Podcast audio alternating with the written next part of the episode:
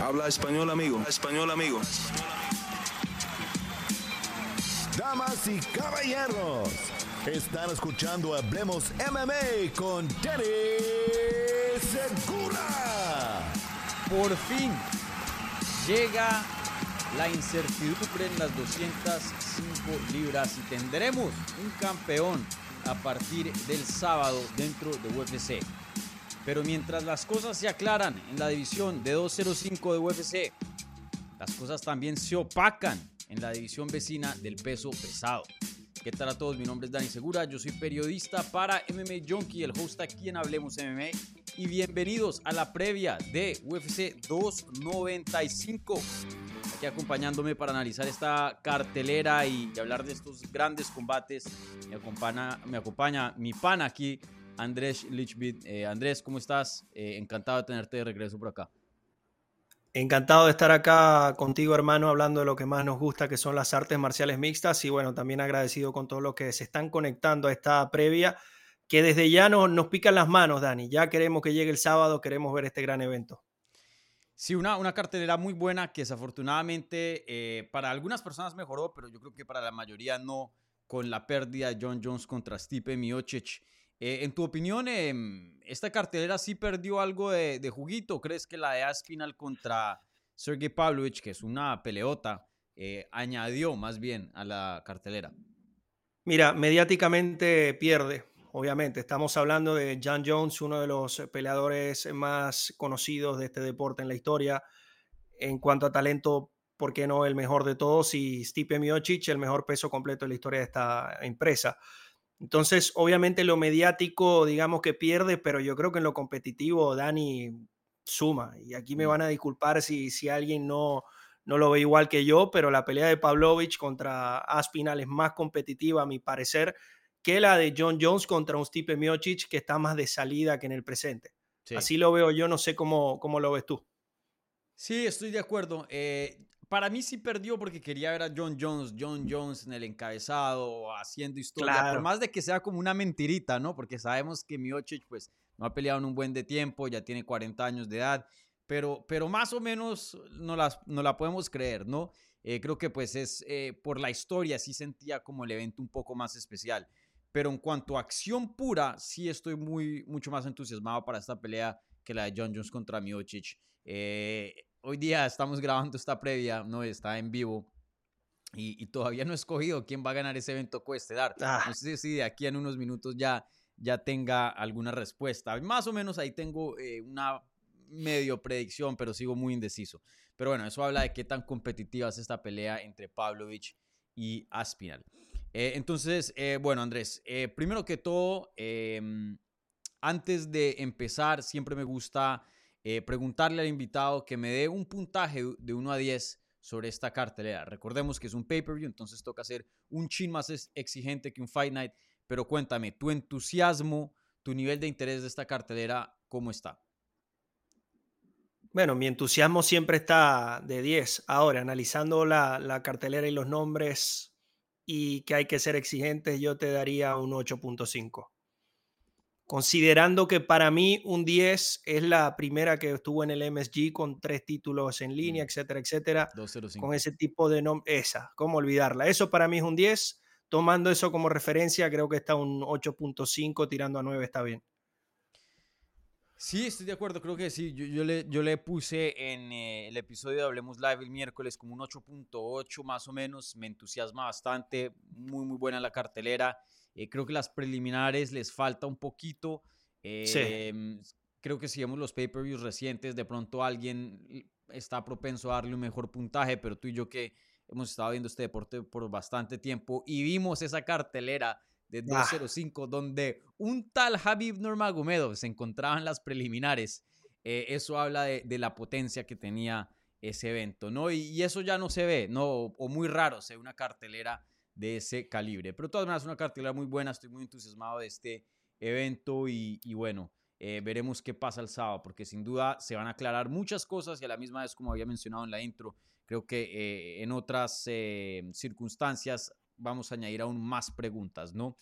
entonces, bueno, ahora en unos segundos ya vamos a empezar a analizar combate por combate, como solemos hacer aquí en el programa, pero antes de eso les recuerdo a la gente viendo en vivo o en repetición, un like a este video si son tan amables, eh, si están escuchando un audio, un buen review en podcast y si son nuevos, suscríbanse, les aseguro que les va a gustar aquí el contenido que hacemos aquí en Hablemos MMA, todo 100% en español.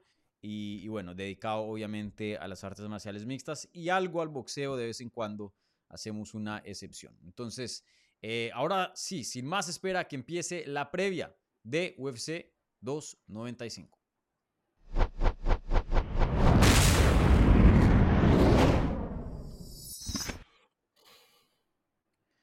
Bueno, señoras y señores, eh, empezamos con el evento estelar, siempre empezamos de arriba abajo, entonces esta pelea de hecho estaba supuesta a pasar en el evento coestelar originalmente, pero debido a la lesión de John Jones y que se haya cancelado esa pelea contra Stipe Miocic, ahora tenemos a Jerry Prochaska contra Alex Pereira en el evento estelar, una pelea por el cinturón vacante de las 205 y vaya qué pelea. Eh, eh, no hay manera de describirlo. Yo, o sea, esto es lo mejor de lo mejor de las artes marciales mixtas. Yo lo había eh, dicho en, el show de MMA Junkie que tenemos el lunes, Spinning Backlick, que esta es la pelea que uno ve por primera vez cuando entra al cielo de Bajala, si es que existe ese cielo de, vikingos, donde son peleas eternas.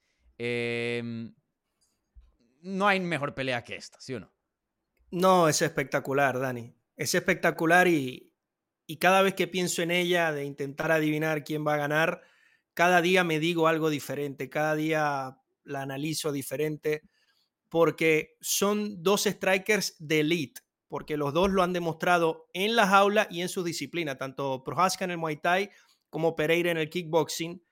Son dos strikers cuyas armas son muy diferentes, pero todas tienen un mismo fin, que es acabar la pelea lo antes posible. Entonces, tomando todo esto en cuenta, yo creo que la única incógnita que tengo, Dani, para estar seguro de que vamos a tener una pelea que no vamos a olvidar, es que Prohaska viene de una operación del hombro 17 meses fuera. Esa es mi única eh, incógnita. Si los dos están al 100%, te lo digo que, que, nos vamos a ir muy felices a dormir esa noche. Sí. Eh, esta pelea en papel, porque pues toca ver, ¿no? Ya cuando tengamos la acción, pero en papel promete muchísimo dos peleadores que eh, son toman un, riesgo abnormal para la élite. Sabemos que cuando los peleadores entran a esta etapa de, peleas de campeonato o peleas de eliminatoria al título, eh, por más de que sean loquillos, se reservan un poco más, ¿no? Eh, pues porque no quieren tomar riesgos y, hay mucho que perder. Estos han llegado a la élite y siguen igual de locos. Defensa casi que por el piso, pero el ataque, lo que le han quitado a la defensa se lo han añadido a lo que es el ataque. Eh, y creo que eso es lo que emociona, ¿no? Sabemos que son dos peleadores que les gusta castigar, que les gusta ser agresivos, que les gusta estar activos. Eh, no hay chance que ninguno de estos dos peleadores vaya a pelear por puntos, eh, vaya a reservarse. Aquí es al 100% desde que suene la primera campana hasta la última. Entonces, un combate muy, pero muy bueno.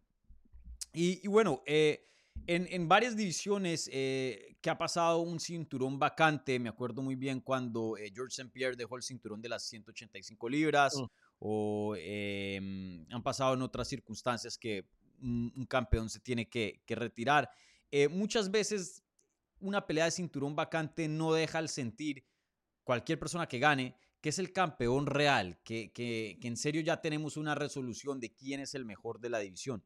¿Tú crees que esta pelea va a saciar esas dudas en decir, porque cuando Jamal Hill era campeón, hablemos de la misma división, cuando Jamal Hill se volvió campeón de la categoría, eh, pero eh, no, como que no se sentía. ¿Tú crees que esta pelea sí va a saciar eso? ¿Va a descifrar quién es el mejor de las 205? Dani, fuera por título absoluto o interino, yo te lo digo, el verdadero campeón está aquí. El verdadero campeón está en este combate, con todo respeto del mundo a Jamal Hill, quien pues obtuvo en su momento el, cinturón por méritos propios. Yo creo que los que nos van a dar estos dos es infinitamente superior. De Alex Pereira se tenía esa duda de cómo le iba a ir en el, en el semicompleto, sobre todo en esta nueva faceta contra Jan Blakowicz, un peleador que sabemos que es bastante completo Y más allá de la decisión, habrá unos que estén de acuerdo o no. Pereira demostró que tiene las herramientas también para competir en estas latitudes. Pereira demostró que eh, está para medirse ante lo mejor de lo mejor en esta división y Prohaska ya lo ha demostrado. Él para mí sigue siendo el campeón. Él nunca fue destronado. Entonces te lo repito, Dani, para mí el verdadero campeón, indiferentemente de lo que hubiera pasado con Jamal Hill, está entre estos dos, entre Prohaska y Pereira. Mm. Sí, e, estoy de acuerdo. Eh, cuando John Jones se fue de la división eh, hace que tres, cuatro años atrás, sí se sentía que cualquiera que tuviera el cinturón lo tuvo porque John Jones se fue, pero creo que ya hemos pasado, ha pasado suficiente tiempo y, creo que sí, esta pelea entre Poatán y, Prochaska va a definir eso y por fin vamos a tener ese referente en la división, es decir, este es el número uno, no hay ninguna duda y quién le va a quitar el cinturón. Entonces sí, muy entusiasmado eh, por este combate. Y de una u otra manera, la lesión de John Jones no es que quiera que se lesione, obviamente, eh, pero me ha gustado, una parte que me gustó de la lesión de John Jones, o lo que ocasionó la lesión de John Jones, es que esta pelea se volviera evento estelar. Para mí esta pelea es de las mejores que UFC puede hacer y, me agrada ver que tenga ese, ese puesto tan importante. Eh, oye, hablando de, de Prochaska, mencionas la lesión, la inactividad, 17 meses, sabemos que eso puede ser muy, muy complicado. ¿Tú qué versión esperas de, Prochaska? ¿Tienes algún tipo de temor de que no llegue una versión completa o, te sientes cómodo en decir que eh, veremos a Prochaska al 100% el sábado? A mí me gustaría verlo al 100% y por tratarse de, un vikingo, de un robot, de una máquina como eh, Prohaska, yo, yo me lo puedo imaginar que sí puede ser así. Sin embargo, siempre está ahí la duda, Dani, es demasiado tiempo. No es solo la inactividad, cómo tu cuerpo va a responder a finalmente estar en esa situación. Sabemos una pelea que se puede extender a los cinco asaltos. Y en ese periodo, mientras Prohaska estuvo afuera, Pereira tuvo tres peleas, dos de campeonato contra Adesanya y una muy complicada mm. contra Jan Blakowicz.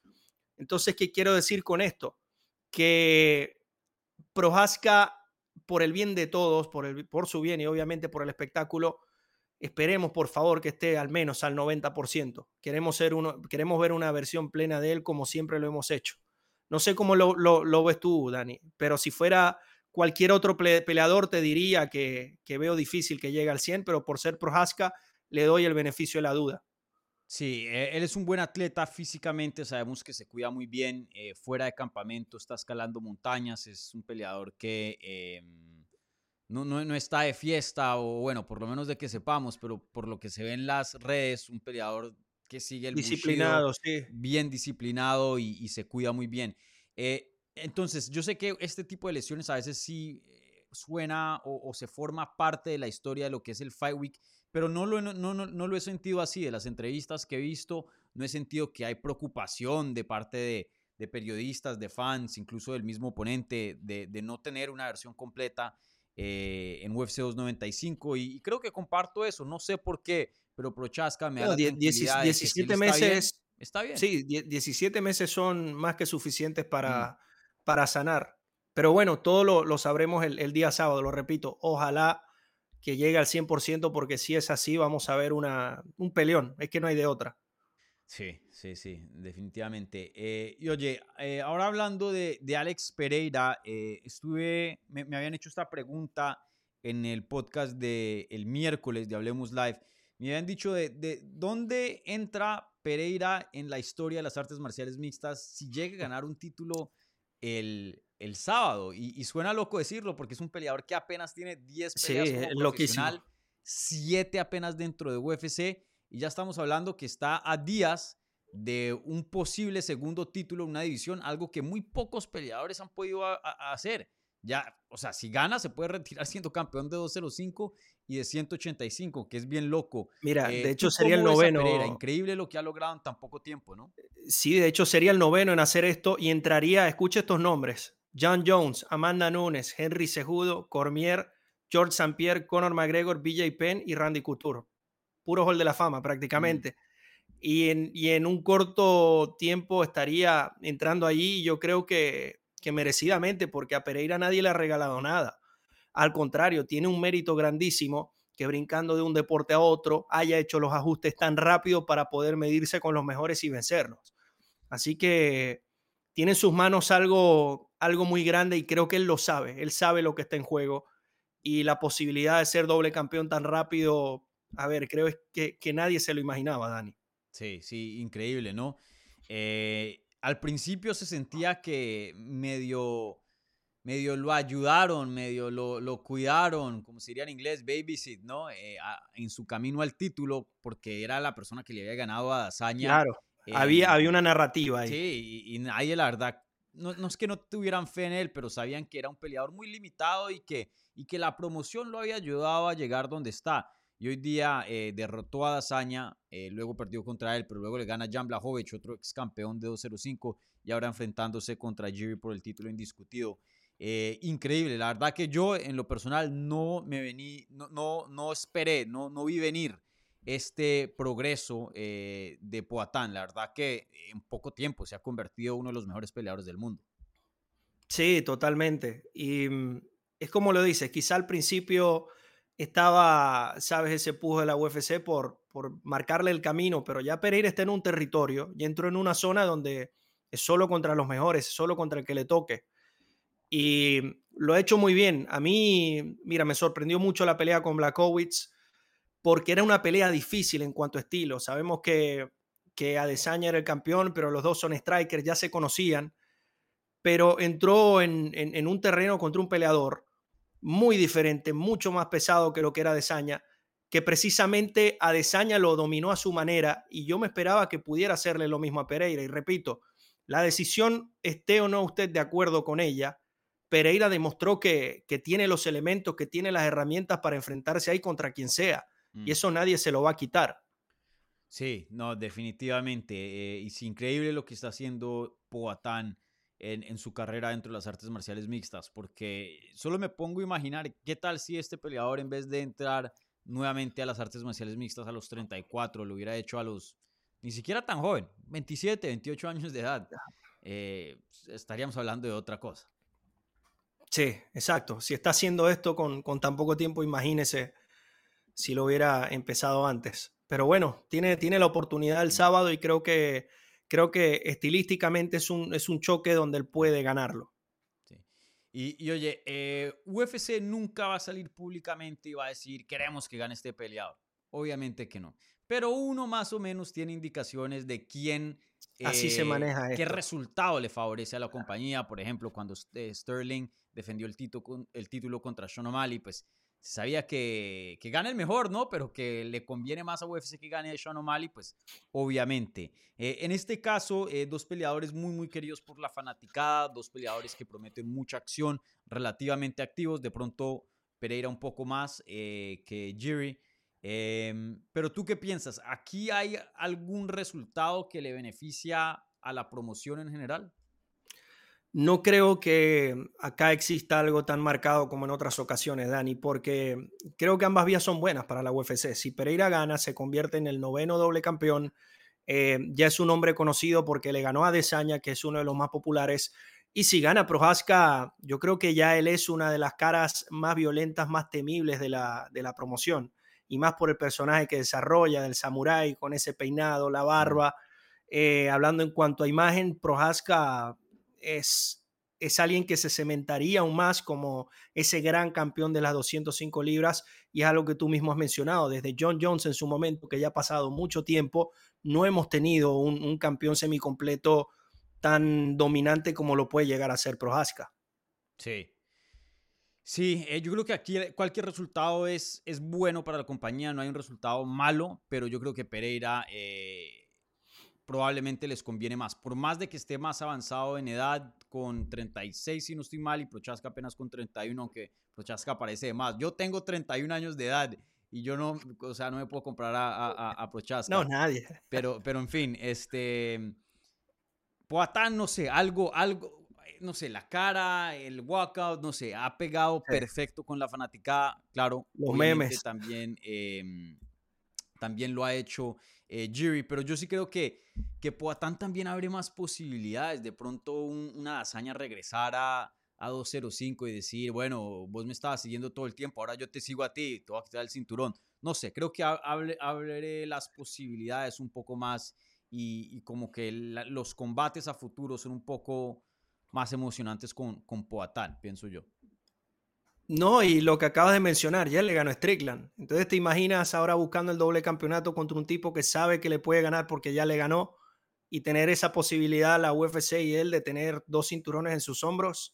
Mm. Yo creo que se abre el camino perfectamente. Sí.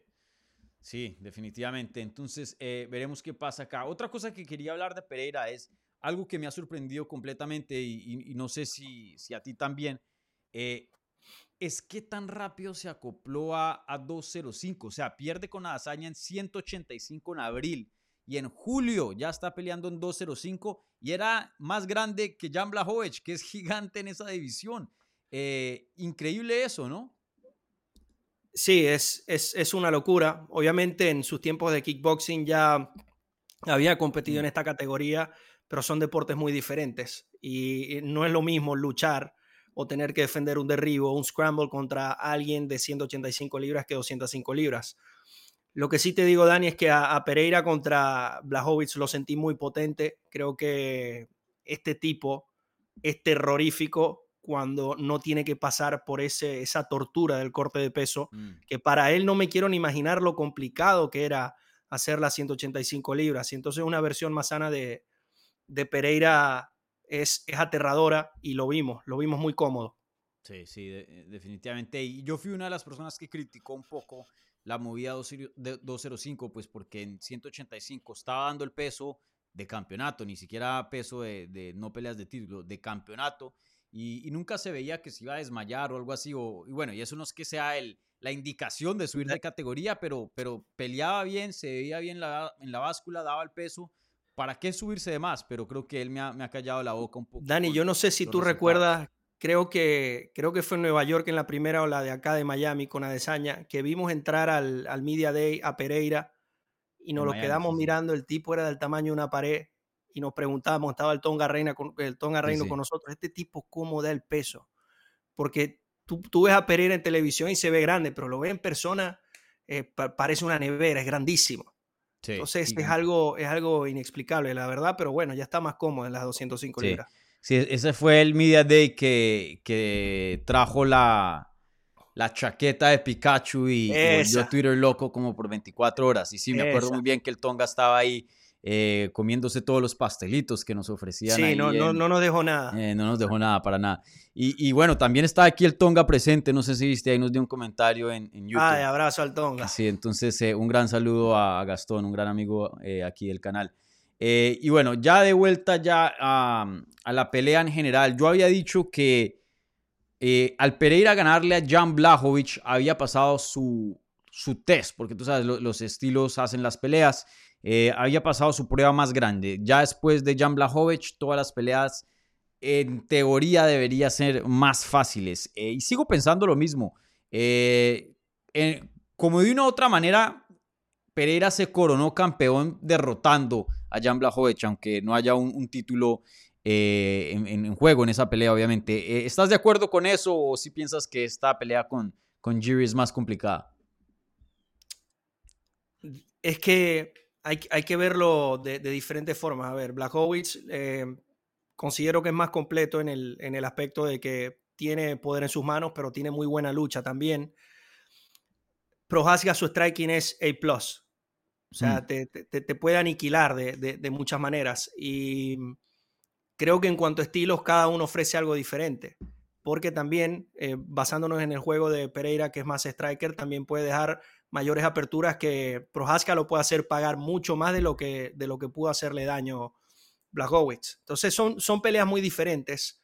Lo que sí siento es que Pereira ya ha demostrado estar preparado para ambas cosas, Dani, y eso es lo, eso es lo importante. Para mí, lo repito, la pelea con, con Jan Blachowicz nos dio muchas respuestas de lo que puede dar eh, Alex Pereira. Sí, sí.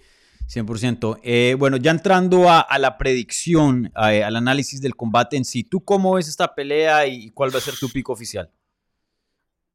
Es que tú me haces unas preguntas, Dani. Esta, esta, esta pelea, a ver, porque sabemos que los dos son strikers, pero son muy diferentes. Eh, Prohaska cambia mucho de guardia, tiene una parada muy grande, puede atacar de cualquier ángulo con cualquier herramienta, patadas, codos. Pereira es mucho más lineal, una guardia más compacta, se concentra mucho el pie en la pierna izquierda. Pero creo que si Prohaska está sano, se la lleva. Y te voy a decir por qué, Dani, porque creo que en striking los dos están bastante igualados, cada uno a su manera. Pero en el resto de las facetas de las MMA, considero que Prohaska es superior. Ahora, esto no significa nada al final del día porque con Blahovic, con Adesanya era lo mismo. Y nos sorprende Pereira. Pero tengo una corazonada de que, de que Prohaska, si está sano, se la puede llevar. Pero lo repito, esta pelea y la anterior que vamos a analizar es una moneda al aire. Y eso es lo que me tiene tan, tan emocionado. Es una moneda al aire entre peleadores que tienen muy buena pelea de pie, son elite y, cualquiera puede ganar. Pero te hago la pregunta a ti, Dani. ¿Quién ves ganador? Eh, yo en esta, sorprendentemente, me siento cómodo escogiendo aquí o haciendo un pick. Yo me voy con Alex Pereira. Eh, Entiendo que siempre va a haber un chance con Jimmy Prochaska de haber un, un upset.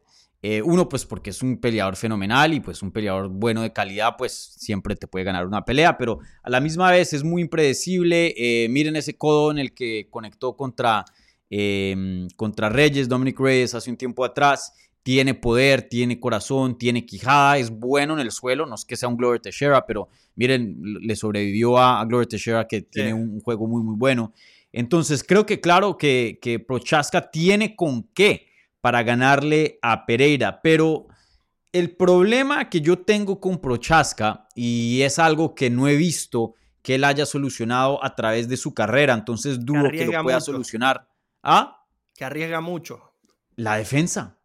Ya tiene más de 30 peleas como profesional, 33 para ser exacto. Y si vemos la pelea contra Reyes, contra Glover Teixeira, contra Volkan Ozdemir, que son las más recientes, ¿dónde está su defensa? Le conectan muchísimo. Ahora, es muy distinto que un Dominic Reyes o un Ozdemir o un Teixeira que pegan muy duro, te conecten, no aquí un Poatán te conecte. Entonces, yo no pienso que es una pregunta de si Poatán va a conectar. Creo que sí o sí va a conectar y en algún punto creo que lo va a tambalear y, lo va a finalizar, pienso yo. Mira, eh, Prohaska tiene para mí dos elementos que, debe corregir para esta pelea. El primero, baja mucho las manos. Se tiene tanta confianza. Yo no tengo fe que corrija eso. Ese es mi problema. Bueno, es que ese es el tema. Por ahí puede venir la victoria de Poatán. Baja mucho las manos, se tiene tanta confianza en él y en su distancia que, que de repente no lo hace. Y lo otro, le encanta el caos le encanta meterse ahí a intercambiar a que sea lo que Dios quiera. Y contra un tipo como Poatán tienes que tener mucho cuidado. Porque para mí esta pelea la va a determinar dos cosas, Dani. Yo lo pongo así de sencillo. Primero, ¿quién va a imponer su ritmo? ¿Cuál de ellos dos va a, qué ritmo se va a dar esta pelea? Si va a ser el de, el de Pereira o el de Prochaska. Y el segundo, ¿en qué distancia se va a manejar? Porque si Prohaska tiene, logra mantener su distancia, tenerlo afuera a Poatán, creo que tiene más posibilidades de conseguir resultados. Ahora, si Poatán logra entrar a la distancia cada vez que quiera, la va a pasar muy mal Prohaska, mm. porque ahí es donde, donde, donde te, hace, te hace pagar. Sí, no, definitivamente. Eh, y, así es como veo la pelea. Eh, pienso que va a ser una pelea emocionante, va a ser una pelea donde Jerry Prochaska va a tener buenos momentos, Poatán también pero creo que Poatán tiene un poquito más defensa, es un, es un poquito un striker, un chin más clásico, tiene un poquito mejor defensa. Y, y, Prochaska le conectan mucho, mucho, mucho, mucho. Y eso nunca es bueno con, contra alguien. Pero ¿qué pasa, Dani? Te, hago una pregunta, porque esto sabemos que pasa bastante. A veces cuando tenemos dos strikers de estas latitudes se terminan cancelando y uno de los dos busca por el shoot. Y ese va a ser Prochaska. Yo a Pereira, a Pereira no lo veo haciendo eso. No. Pero, y ahí es cuando eh, mi comentario original de que Pereira se coronó eh, casi que el campeón de la división ganándole a Jan Blachowicz. Es porque Jan Blachowicz, en mi opinión, es el que mejor tiene chance de ganarle a Poatán en la división y eso es por la lucha y claramente vimos cómo fue ese primer asalto tan dominante, pero luego se cansó y también las patadas a las piernas creo que le quitaron mucha movilidad y mucho, eh, mucha habilidad para los derribes. Entonces, Eh, creo que Giri de pronto si sumamos los puntos totales de habilidades, jiu-jitsu, lucha, clinch, striking, tiene más puntos que Poatán, pero desafortunadamente para Giri, en mi opinión, veremos si es verdad o no el sábado, no tiene los puntos donde deberían estar. Eh, no creo que tiene una lucha superior ni una fuerza superior a la de Blajovic para controlar a Poatán y su defensa tiene muchas, pero muchas preguntas. Así que, claro, Prochaska en cualquier momento puede ganar por knockout, pero si tengo que hacer un pick, me siento cómodo escogiendo a Alex Pereira para finalizar este combate. Me parece muy bien. Ahí vemos que, nos brindamos, depende de quién gana, Dani. Sí, veremos, veremos. Y me, encanta cuando tenemos opiniones así eh, distintas, ¿no? Para traerle aquí al, al a los... Em, sí, siempre pasa. Sí, a la audiencia aquí eh, diferentes puntos de, de, vista. Entonces ahí no estamos de acuerdo veremos si estamos de acuerdo en esta otra pelea de, campeonato. Ahora pasamos a la pelea del evento coestelar, una pelea de peso pesado por el cinturón interino. Sergey Pavlovich contra Tom Spinal. Antes de entrar y hablar de estos dos peleadores y de la pelea en sí, hablemos de, de la división en general. Yo no entiendo esto de parte de UFC. Porque Pavlovich estaba supuesto a ser el oponente de qué? De reemplazo por si se cae John Jones o se cae Stipe, ¿no? Para eso es un oponente de reemplazo. Se cae John Jones y el oponente de reemplazo no es usado de la manera tradicional en el sentido que va a pelear con el otro peleador que estaba supuesto a pelear en la cartelera, que es Stipe Miocic, sino que sacan a Stipe Miocic completamente, hacen una por el interino con Tomás Pinal y luego dicen que la de John Jones y Miocic todavía sigue, pero John Jones va a estar fuera casi un año no entiendo qué significa esta pelea, mejor dicho, eh, no sé, tráeme a mí un poco de claridad. ¿Qué está haciendo UFC con este título interino entre Sergey Pavlovich y Tomás Pinal? Primero, la, respuesta está ahí de lo que significaba la pelea entre Jones y Miocic. Esa es una pelea porque esa pelea la UFC tenía que hacerla o quería hacerla por lo que ya hablamos empezando en la transmisión. Por lo que representa, por lo que significa estos dos tipos, que cada uno es el mejor de la historia en su división, lo que mediáticamente es hay otras cosas también, Dani, que hay que considerar, porque ¿qué pasa si Miocic quedaba iba con Pavlovich y Pavlovich lo noquea? Ya no puedes hacer esa pelea de Miocic y John Jones más nunca. Claro. Por la mm. edad que tiene, que tiene Miocic. Entonces, yo creo que se lavó las manos la UFC y tomó la decisión de resolver con algo que me pareció bastante bien, porque esto es un peleón, ya lo vamos a estar analizando lo que sí me llama la atención y fácilmente pudo haberlo hecho la, UFC, porque tú lo has dicho, la, el, el tier de John del pectoral es una lesión que va a tomar mucho tiempo en quedar fuera, quizás un año. Mm. Entonces, ¿por qué no, no, lo, no, no le quitan el título? Hacían esta pelea por el campeonato absoluto y Jones que pelee contra el campeón cuando vuelva. Y así le da más importancia a esta, porque de todas formas va a tener que hacerlo la UFC. Hay peleadores que por, por menos tiempo les quitan el cinturón por no, por no competir. Y acá es claro que Jones no va a estar acá en, en, el corto plazo. Pero bueno, es lo que es y afortunadamente pudieron resolver rápido. Tenemos un peleón entre, entre Pavlovich y Aspinal que ya lo vamos a estar analizando, pero a mí me apasiona muchísimo porque los dos son strikers muy curtidos, pero igual que la, la pelea anterior, cada uno con sus herramientas muy diferentes.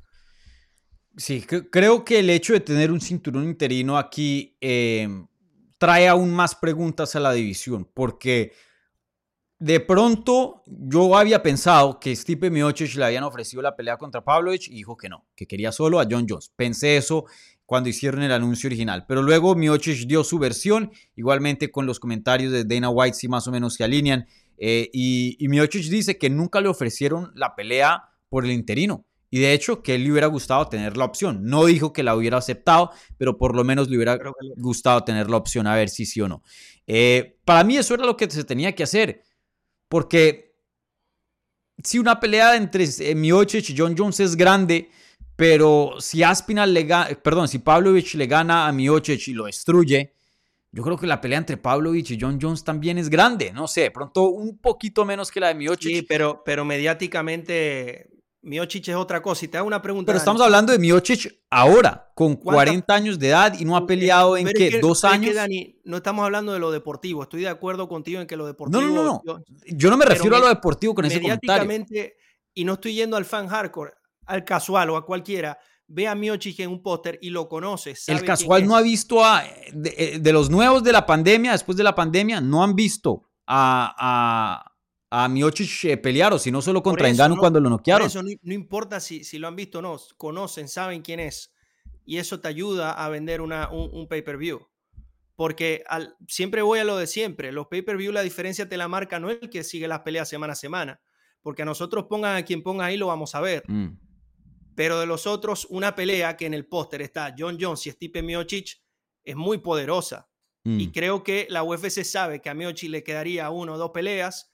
Quieren, por así decirlo, gastar bien ese cartucho. Sí.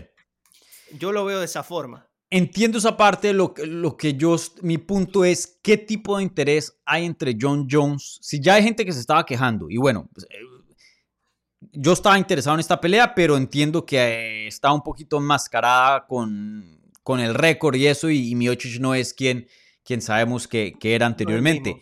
Pero eso es hoy, en el 2023. Estamos hablando que John Juice de pronto no pueda que pelee contra Miocic sino hasta el 2025 o a finales del 2024. ¿Qué tanto interés va a haber una pelea entre esos dos en ese entonces, en un año, en más de un año? A eso es lo que voy. Hay, hay, otra cosa, Dani, que, que, quiero apuntar con respecto a lo de Miocic, las pocas peleas que le puedan quedar y que la UFC quiere usar bien ese cartucho. UFC 300 en abril del año que viene. Mm. Y hay que ver que, de repente se inventa la UFC con Miocic. Es muy difícil eh, vaticinar qué puede pasar eh, dentro de tanto tiempo, pero yo lo que veo es que Dana White no quiere usar en vano a Stipe Miocic. La próxima vez que lo ponga en una jaula, tiene que a él representarle algo en su negocio. Es la única explicación que le veo. Porque para que no le hayan ofrecido ni siquiera la pelea de Pavlovich, es que lo está protegiendo. Sí.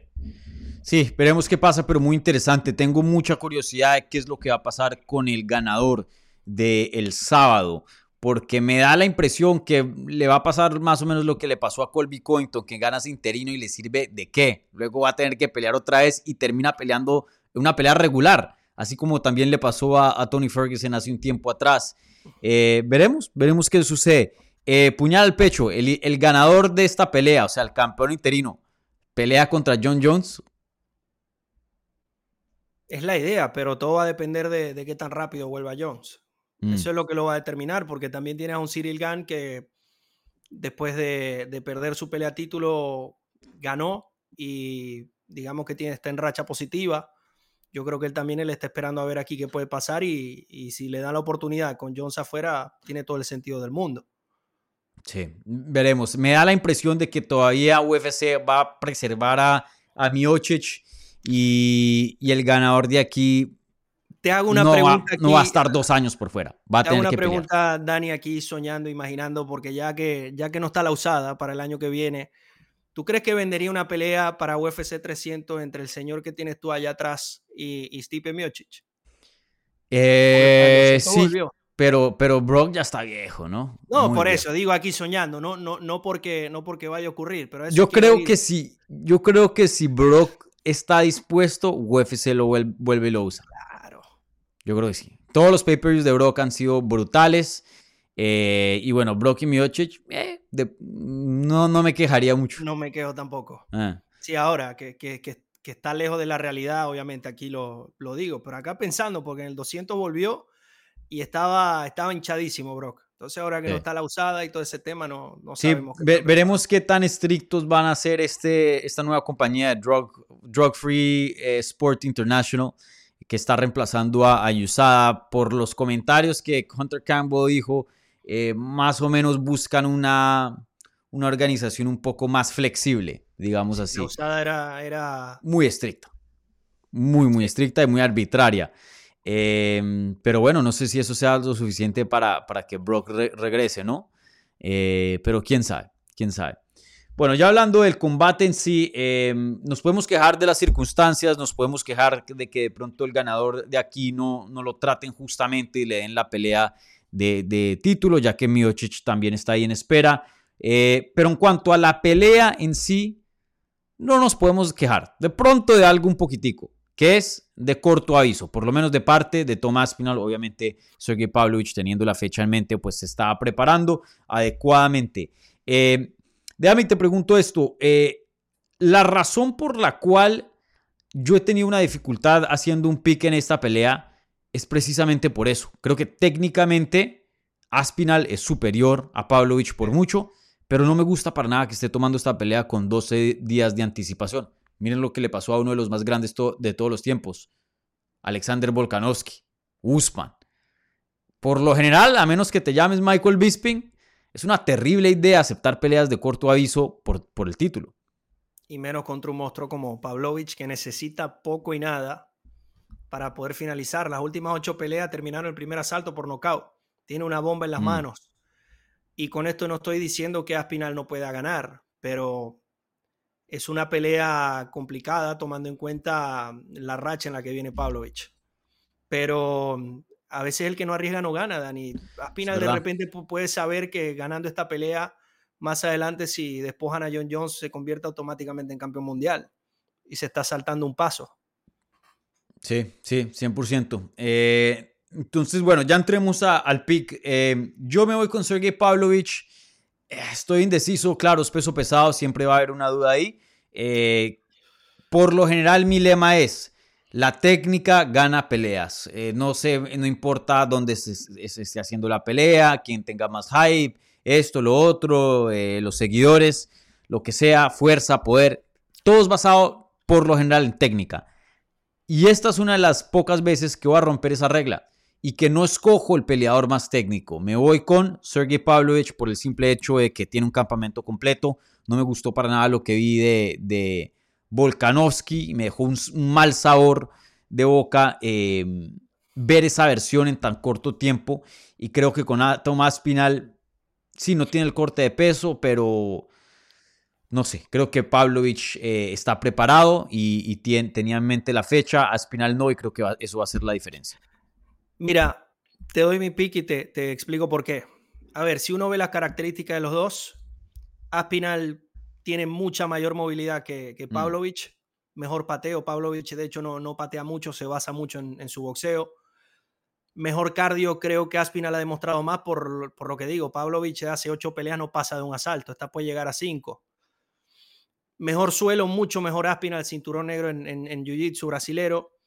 Y acabo de decir muchas áreas donde Aspinal es mejor. Sin embargo, me voy con Pavlovich. ¿Por qué? Porque tiene dos elementos que para, para mí, sobre todo en los pesos completos, marcan una diferencia, que es haber tenido un campamento completo y el poder. El poder de Pavlovich y va a tener 6 pulgadas de ventaja en, reach con respecto a Aspinal, que le va a permitir a un peleador que sabemos que, que Pavlovich se maneja mucho con el jab, mm. mide mucho con el jab, con eso es que él primero hace mucho daño porque el jab de Pavlovich es uno de los, de los más potentes que yo he visto últimamente en la liga y, con otra mano te puede destruir. Entonces yo creo que esa combinación de, de Rich, de haber tenido un campamento y que él de por sí es, es, un destructor, em, le doy la derecha a Pavlovich. Y, y, coincido contigo, rara vez uno le da la pelea al que técnicamente es inferior en todas las áreas. Sí. Pero esto es ya más una corazonada de mi parte. Mm. Ahora, de todas formas, y ya lo había mencionado antes, este, este duelo también lo puede ganar cualquiera, cualquiera de los dos. Claro. porque tienen buenas herramientas, inclusive si se da de pie el, duelo Aspinal, eh, creo que él junto a Cyril Ganso, los, los, bueno, y John Jones son los strikers más dinámicos de la división. Sí, eh, Aspinal tiene mucho poder, entonces claro que puede ganar también esta pelea. Eh, yo creo que con un campamento completo, yo hubiera escogido a Aspinal, porque para ganarle a alguien como Pavlovich se necesita paciencia, estrategia, movilidad, cardio, porque toca moverse. Él es el sol. Y si te acercas, te quemas. Y toca mantenerse a las afueras, en la órbita y esperar, paciente, y tener un, un, juego bien, bien, bien planeado. Y con tan poco tiempo, no creo que esta, veamos la mejor versión o la mejor forma de Tomás Pinal eh, por más de que de pronto sea un poco ágil y un poco más rápido en los primeros asaltos, en algún tiempo creo que eso se va a equivaler, se, va a igualar y, ahí se lo va, le va a pasar por encima eh, Sergey Pavlovich. Eso es lo que yo pienso. Entonces yo me voy con Pavlovich, eh, pero veremos, una pelea muy interesante. Esta sí la sudé bastante para escoger. No, yo, yo las dos, honestamente, pero aquí, aquí lo que me da un poco de duda de, de Aspinal, y, tú lo has dicho, es su, forma de pelear. Mm Eh, al ser tan dinámico, pelea en la puntita de los pies, se brinca mucho, se está moviendo. Hay que ver si puede hacer eso durante los asaltos que tengan que ser. Claro. Y, y una espinal sin movilidad contra un tipo como Pavlovich, creo que, que ahí puede haber una respuesta. Pero bueno, son pesos completos y si algo nos ha enseñado este deporte es que cualquier cosa puede pasar. Mm. Bueno, pues ahí tienen nuestros picks eh, y nuestro análisis para el evento estelar y coestelar de UFC 295. Ahora rápidamente, antes de terminar, quiero tocar en, un número de peleas que pues tienen importancia también y, pues específicamente eh, en el lado hispano, en el lado latino, ya que nosotros nos enfocamos eso, en eso aquí en Hablemos MMA. Y, bueno, eh, abriendo las dos peleas de campeonato, veremos una pelea en las 115 libras de las mujeres. Mackenzie Dern contra Jessica Andrade. Eh, creo que fue contigo que estuvimos hablando acerca de su pelea pasada, ¿no? Que eso fue en UFC. Eh, fue, ¿Fue la de 288 para la de Tatiana Suárez en, no, no recuerdo cuál, pero sí recuerdo haber, hablado sobre ella y, de lo, constante que está tomando peleas. Sí, eh, esta va a ser su quinta pelea en el 2023. el momento que se suba en el octágono cumple un récord. la mujer más activa en la historia de UFC, cinco peleas en un año, nunca eh, se ha visto en el lado de las mujeres, sí se ha visto en los hombres. Eh, así que bueno, cumple un récord y ella habla de eso eh, de una manera de orgullo, dice que está haciendo historia y esto, lo otro. Y, la verdad que sí, pues es un hecho, ¿no? Lo está haciendo. Pero a las costillas de una mano de derrotas, no sé, no se siente tan, tan elegante ese récord debido a cómo se ha dado. y aquí hemos tenido a Jessica Andrade en el canal como invitada es una peleadora que desde hoy, les digo ya, va a ser mi pick.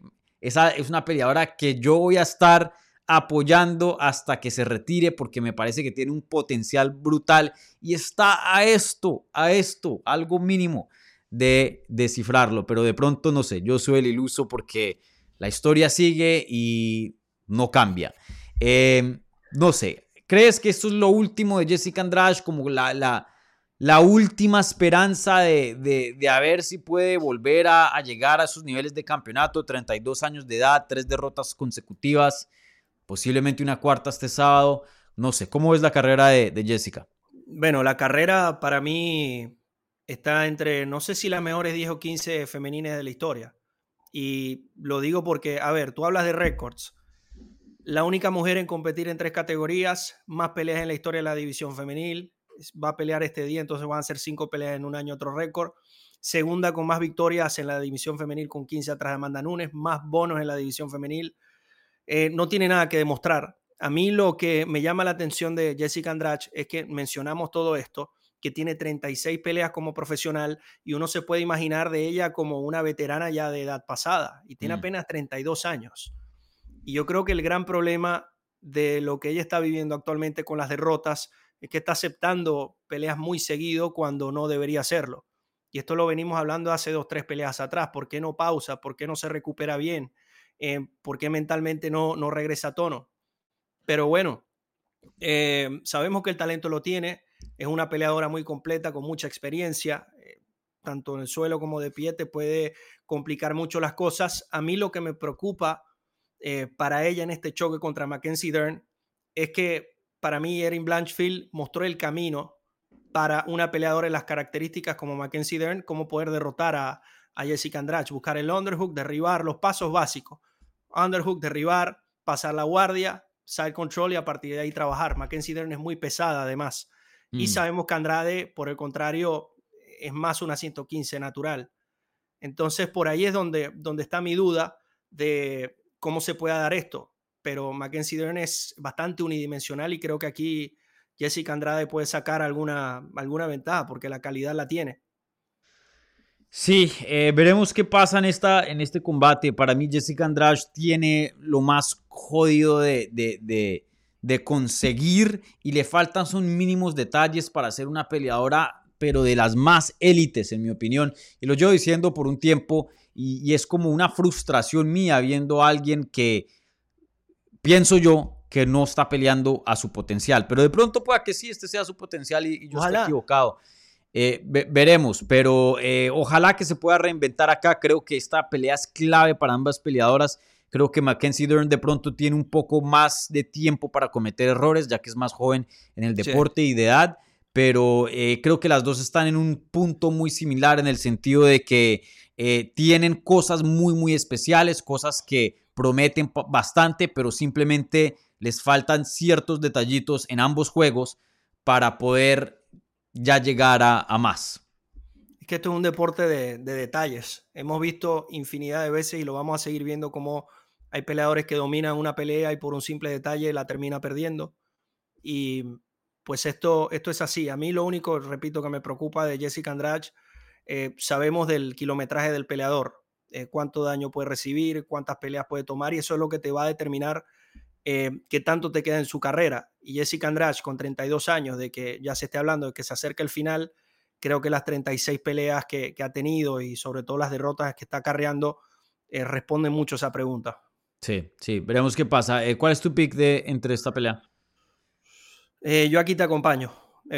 porque me gustaría que gane Andrade porque siento que va, ha tenido un aprendizaje importante en sus últimos choques y porque la veo más completa que, que Mackenzie Dern. Sí, eh, también Mackenzie Dern le pegan bastante y para qué, pero Mackenzie Dern tiene una quijada brutal eh, y un aguante fenomenal, pero un puñito de Andrade es otra cosa, pienso yo. Y, y Mackenzie Dern tiene con Kay por mucho para someter a Andrade, si alguien como Tatiana Suárez lo hizo, como Aaron Blanchfield, creo que Mackenzie Dern tiene, tiene con Kay y sobrado. El problema de Mackenzie Dern eh, es la lucha. Excelente jiu-jitsu, un striking no muy malo, buena, eh, buen aguante, pero le falta esa lucha para conectar y poder maximizar su juego jiu-jitsu, porque la mayoría de las veces que pierde es porque no puede llevar la pelea al suelo. Pero el momento que la lleva al suelo no cabe ninguna duda que es superior contra cualquiera. En este caso no, no creo, no sé, veremos eh, si puede añadir una lucha, una base de lucha a su juego lo suficiente para derribar a Andrade y someterla, pero no creo, creo que se va a mantener en pie la pelea y, le doy ahí la ventaja a Andrade por, por bastante. Ojalá que así sea. Y bueno, otro aspecto también que va a tener que manejar bien Andrade es la cuestión del tamaño. Sabemos que Mackenzie Dern es más grande que ella, de hecho ha competido en ciento, en ciento o pues había, le cuesta mucho el, corte de peso, no estoy seguro si había competido una división arriba, pero lo que sí es, eh, es un anime es que es mucho más grande. Inclusive hay veces que le ha costado, eh, le costaba dar el peso. Sí, acá yo, yo voy a apoyar a Andrade hasta que se retire, eh, pero, pero bueno, veremos qué pasa. Lo que sí quiero, el, la ganadora, cualquiera que sea, Dern o Andrade, quiero ver evolución quiero ver evolución. Si una de estas dos peleadoras por lo menos no, no va a cumplir su potencial que esperamos, por lo menos que la otra sí. Así sea Andrade o Mackenzie Dern, quiero, quiero ver evolución de ambas partes porque lo que tienen de base es muy, pero muy bueno. Sí, de, las dos, de, de, Mackenzie Dern por, por, la edad que tiene y porque todavía sentimos que no ha llegado a su tope, y Andrade de, las derrotas. Yo creo mm. que las derrotas es lo que más te enseña y pues ya Andrade viene una racha de tres. Entonces esperamos ver una, nueva versión. Algo ha tenido que cambiar Dani en el campamento para que ella pueda afrontar esta pelea de esa forma. Mm. Eh, puñal al pecho rapidito. Eh, ¿Quién crees que tiene más chance de ser campeón a futuro? ¿Mackenzie Dern o Andrade? Mm. Es, que, es que Mackenzie Dern tiene más tiempo para ajustar. Mm. Y creo que por allí lo, podría lograr. Lo que pasa es que en esa división está Erin Blanchfield. Mm. Que para mí va a terminar siendo la reina por mucho tiempo. Pero es una buena pregunta, Dani, porque Andrade. Bueno, pero estás de 115 esta pelea. No, entonces acá, en este caso, en este caso veo, veo, veo superior a, a Mackenzie Dern. El tema de Mackenzie Dern en las 115 libras es que le cuesta mucho dar el peso. Mm. Pero Jessica Andrade, por lo que representa, eh, siento que la UFC no, no, va a tardar mucho en darle la, nueva oportunidad al título con una o dos peleas que gane por el nombre que, que represento. Y pido disculpas por, por la confusión de, de 115 y 100.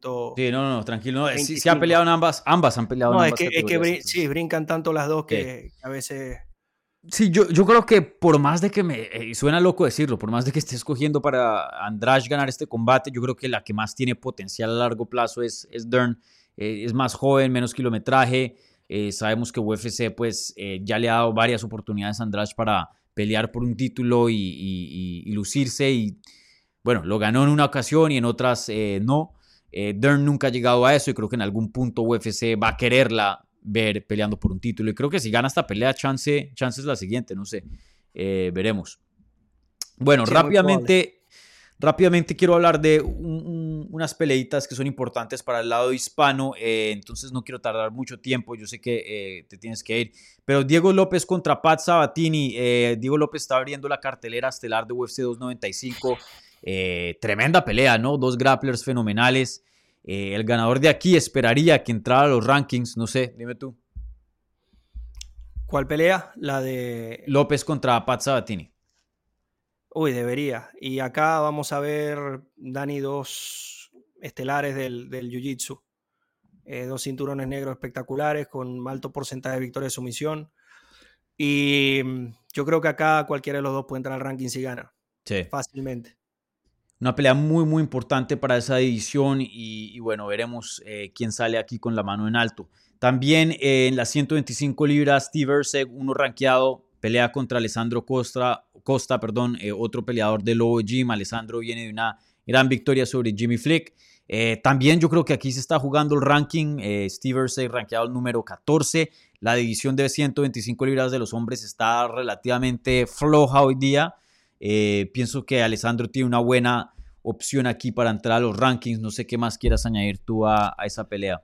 No, mira, son dos peleadores que cada uno, digamos que dominó su circuito. Alessandro Costa en todo el circuito latinoamericano, sobre todo México, fue gran campeón. Eh, lo hizo en, Australia. Y mm, nada más quiero comentar, Dani, no sé si viste la, imagen de Alessandro Costa con Diego López en Nueva York diciendo que juntos habían pasado por todo y finalmente estaban ahí. Yo me quedo con eso. La verdad, son tanto López como Costa son dos peleadores que vengo siguiendo desde hace muchos años y verlos en esa latitud es la verdad que, que me llena de orgullo. Sí. Y, otra pelea también muy importante, y esta, eh, y, obviamente eh, tenemos aquí en el canal mucho cariño por Diego López y, Alessandro Costa, pero esta pelea me llama un poco más la atención, la de 115 libras de las mujeres entre Tabata Ricci y Luque ah. Godínez. Ambas ya están rankeadas, entonces ya es una pelea eh, un poco más de alto perfil. De Diego, obviamente un, un fenomenal, un peleador muy bueno, Alessandro también, pero todavía quiero ver un poquito más de ellos dentro de UFC antes de poder decir, van para esto, van para esto otro. Eh, claro. Lupi ya tiene más trayectoria y de lo que yo ya he visto, yo pienso que va a terminar peleando por un título en algún tiempo cercano, eh, dos, tres años, no sé, máximo. Ojalá. Eh, no sé, ¿qué, ¿qué, opinas de esta pelea con Tabata Rich? Mira, eh, al que no le guste Lupi Godínez, sencillamente no disfruta de este deporte porque mm. es alguien que se deja el 500% eh, cada pelea. Tiene el récord de, no sé si recuerdas, las peleas más seguidas, siete días en una pelea y otra, nueve peleas en tres años. Es alguien que le encanta estar activa, está en una racha importante de, de tres triunfos y tiene todas las herramientas, Dani, porque es muy agresiva, tiene muy buen golpeo, buena lucha pero Baby Shark también es, es peligrosa. Muy buena, sí. Eh, es muy completa, está acostumbrada a hacer tres asaltos, viene también en, racha. Y esta pelea de las, de las preliminares, Dani, yo te diría que es una de las que hay que ponerles el ojo, mm. dadas las circunstancias y, y, las intérpretes. Pero aquí me voy con, con Lupi Godínez, siempre disfruto verla pelear. Igual yo me voy con Lupi. Lupi es un tanque eh, súper fuerte, explosiva. No, nada buen jiu-jitsu, poder en las manos eh, y creo que con Lobo Jim ya tenía una muy buena base de lucha y ahora le está añadiendo ese boxeo mexicano y creo que estamos viendo una versión pero mucho mejor de, de Lupi Godínez. Tata Richie tiene muy buen jiu-jitsu, muy buen judo también, así que le puede presentar problemas, pero yo me siento cómodo escogiendo a Lupi Godínez acá y, y si sigue evolucionando como ha estado en recientes tiempos y sigue juiciosa, sigue disciplinada, yo creo que Lupi Godínez va a terminar peleando por un título. La verdad que desde ya veo que le puede dar dificultades a, muchas de las del top. Dani, y sumando a todo lo que mencionaste, que domina bien todas esas facetas que, mencionaste, que tiene buenas manos, la lucha y todo eso, físicamente Lupi Godínez es muy fuerte. Súper dotado. Muy fuerte. tiene un físico muy superior al del resto de la división y creo que esto también, sobre todo cuando las peleas terminan siendo ya en la parte alta de la división, termina siendo un... Termina, termina marcando la diferencia y Lupi tiene esa faceta que, que pues ya es natural. Sí, en cuanto a las mejores atletas, eh, ella está ahí a la par con Zhang Weili, con eh, Jessica Andrade. En cuanto a fuerza física, Lupi Godínez está, es un atleta en cuanto a físico, élite. Ahora las habilidades es lo que está empezando a alcanzar eso que, que vemos que eh, está fluyendo muy bien bajo Lobo Gym. bueno, y por último quería mencionar a la pelea de 125 libras de los hombres, Joshua Van contra el peruano Kevin Borjas. Eh, otro latino representando ahí eh, que pues viene del contender. Eh, una cartelera buena, estoy muy entusiasmado para, para este evento, no sé qué más quieras añadir ya para, para cerrar. No, muy, muy emocionado, Dani, de pues finalmente ver, ver este duelo. Kevin Borjas lo he, visto pelear en vivo en, en, un evento que hicimos hace ya algunos años, en 2019 en Perú, y desde ahí se le notaban ya las, las condiciones también, desearle el mejor de los éxitos, pero ¿Qué decir de la cartelera, Dani? Eh, emoción por lo que vamos a ver, sobre todo los dos, duelos estelares que eh, son un matchup donde, lo repito por enésima vez en esta transmisión, va a ser una moneda al aire por características, porque eh, a su manera pueden finalizar una pelea, porque inicialmente todos son strikers de alta calidad y otra cosa, Dani, no hay peleas en el, no hay, no hay eventos en el MSG que sean malos. Mm esa arena tiene una mística, he tenido la oportunidad de, ir a algunas de ellas. El año pasado fue eh, Pereira noqueando a Desaña, la de Chandler creo que fue con, con, con Poirier, eh, alto margen de finalizaciones. esa arena está bendita para mí, Dani. Y yo creo que eso también influye de alguna forma esa mística. Los intérpretes están, yo creo que estamos listos y todo preparado para tener un gran show de las pocas arenas que se sienten distintas. Eh, uno va a MSG y se siente distinto. A cambio, en, en, otras arenas, tú puedes estar en, Jackson, en Jacksonville, en el Team Mobile, en lo que sea. Todas se sienten más o menos igual. La de MSG se siente especial cuando uno entra. Mm, y se ve distinto también por el techo. Se siente como, se siente como un templo. Es, es loco, no sé si opinas lo mismo, pero sabes, Nueva York está afuera todo el caos, el ruido, la gente, los sonidos, pero entra al MSG y es un silencio como si mm. estuvieras entrando a un templo literalmente. Mm. Tiene un aura, no sé, eh, no sé si lo ves igual que yo, pero esto para mí siempre ayuda a que los eventos sean especiales y yo creo que el sábado será así. Sí, no, definitivamente, y se hace sentir los eventos mucho más especial y, y hay una razón por la cual UFC regresa ahí todos los años, ¿no? Vale, eh, Andrés, eh, para terminar, si le puedes recordar a la gente, ya saben, pues ya has estado aquí anteriormente en el programa, pero si les puedes recordar dónde te pueden seguir y, para mantenerse a tanto de, tu trabajo y, bueno, y tú comentas mucho sobre las artes marciales mixtas, eh, cuéntanos dónde te pueden seguir los, los fans. Bueno, me pueden encontrar en arroba Andrés Lich, Andrés L-I-C-H-T en cualquiera de las plataformas de redes sociales, por ahí estamos. Y nada, ni agradecido contigo por, por tenerme acá para analizar esta cartelera tan espectacular y también darle las gracias a todos ustedes que se conectaron a ver nuestro análisis. La verdad que mm, es un gran placer. El placer es todo mío y les recuerdo a la gente viendo en vivo y en repetición un like a este video si son tan amables. Igualmente si son nuevos y les gustó esta conversación, suscríbanse al canal para más contenido.